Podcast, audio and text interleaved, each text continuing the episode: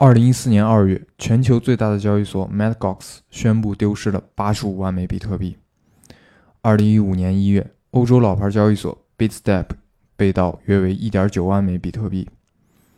二零一六年八月，香港交易所 Bitfinex 被盗约为十二万枚比特币。数字资产被盗事件频发，作为投资者的我们，最关注的问题莫过于资产安全。数字资产的安全如何保障？出现问题如何追踪并挽回资产损失？今天我们一起来聊一下区块链上的 FBI 区块链浏览器。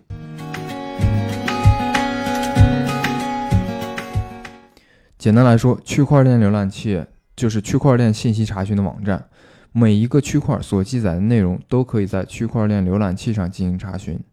就像我们要用 IE 和 Chrome 这些浏览器来查看网页一样，我们要通过。这个区块链浏览器来查询区块链上的信息。一般数字资产的用户会使用区块链浏览器查询记录在区块里的交易信息。它像百度一样有一个输入的搜索框，我们输入某个钱包地址或者某个交易的 ID，就可以查询这个钱包中的余额以及任意一笔交易的详细信息。我们也可以通过输入某一区块的高度，或者是区块的哈希值来搜索特定区块里记录的内容。总而言之，我们可以通过区块链浏览器上查询链上的一切信息。区块链浏览器对于保护我们数字资产的安全很有帮助。对于一个普通的投资者来说，单笔交易的追溯完全可以通过区块链浏览器来实现。只要我们在网站上输入交易产生的唯一交易 ID，就能追踪到资金的流向，获取这个用户的账户地址，对某一个用户的资金进行溯源。当然，不同的区块链浏览器能够查询的信息也不相同。有的浏览器除了可以查询账户余额、交易日期、交易费用等等信息，还可以查询出区块的哈希值、区块的高度、出块的时间、全网的算力等等这类重要信息。有的区块链浏览器甚至还支持 token 的构建、部署合约和投票这类的功能。区块链浏览器总结下来有四个特点：第一，任何一条区块链程序员们都可以设计出无数个区块链浏览器。其实链上的信息本身就是完全公开透明的，但如果我们普通人直接去查看，困难又费时，而且一般看不懂。所以，程序员们就通过一定的编程技术，将链上的数据抓取到网页上，加以设计，方便我们来查询。而且，区块链浏览器的操作界面本身具有分散化、多元化的特性，这也同时体现了区块链的去中心化的特点。第二，一个区块链浏览器只能对应一条链，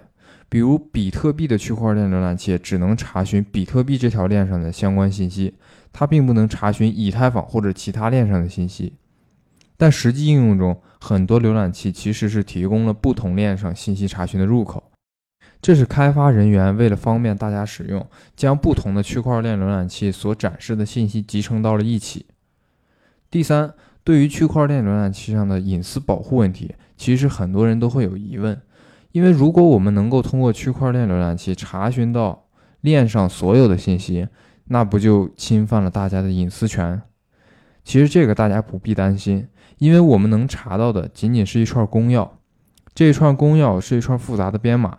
它里面并不包括任何真实的身份信息。它是你在申请链上地址的时候由算法随机生成的。关于这串编码，我们讲一个事例来帮助大家理解。曾经，比特币巨鲸钱包被盗过2.6亿美元。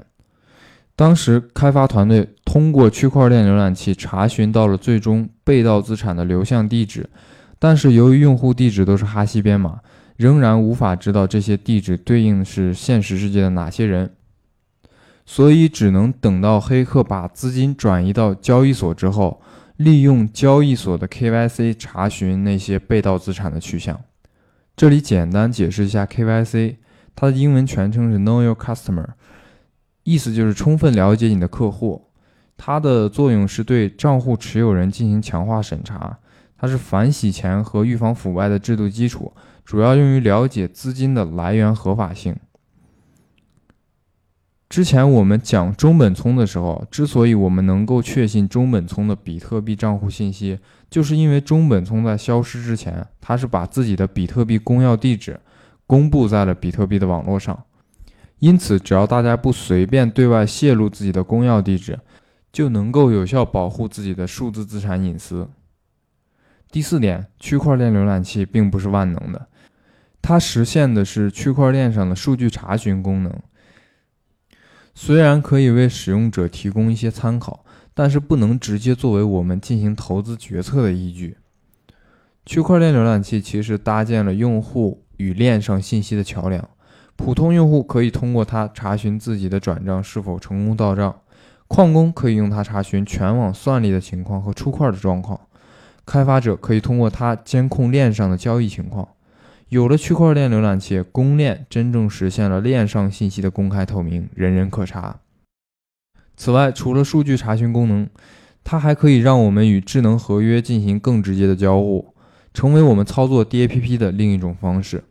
很多人都会担心，如果 DAPP 的前端界面失效了，那合约中的资产是不是就拿不回来了？其实这个也并不需要担心，因为即使启动的网页打不开。你也可以通过区块链浏览器把钱拿回来。其实智能合约的主要功能大多数都可以通过区块链浏览器进行交互。前端的网页只是为了方便用户的操作，即使前端页面失效，用户也可以通过区块链浏览器实现质押和提币之类的操作。如果我们不知道这个智能合约的地址，我们也可以通过搜索这个智能合约的 token 名称来查询到这个智能合约的创建地址、创建人和创建合约的交易 ID。我认为未来区块链浏览器会有更大的想象空间和更多的应用场景，比如它可以为监管者提供更有效的监管查询通道，所有链上的信息都能够通过它实时的取用，有效的协助监察机构进行监管和调查。发挥区块链作为信任机器的价值，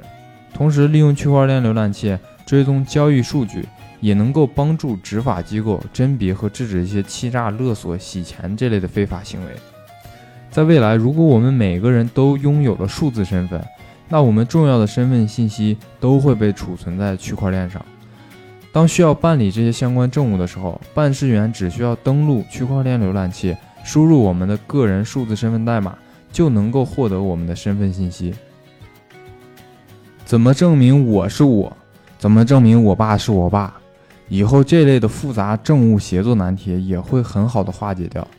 数字身份的使用只是数字时代的一个缩影，未来所有信息、价值、行为都会转变为数据，在区块链上进行流转。所以，区块链浏览器也一定会成为数字时代必不可少的关键基础设施。希望今天的分享对你有所帮助，感谢你的收听。感兴趣的同学可以关注我，我们一起去发现这个世界的改变。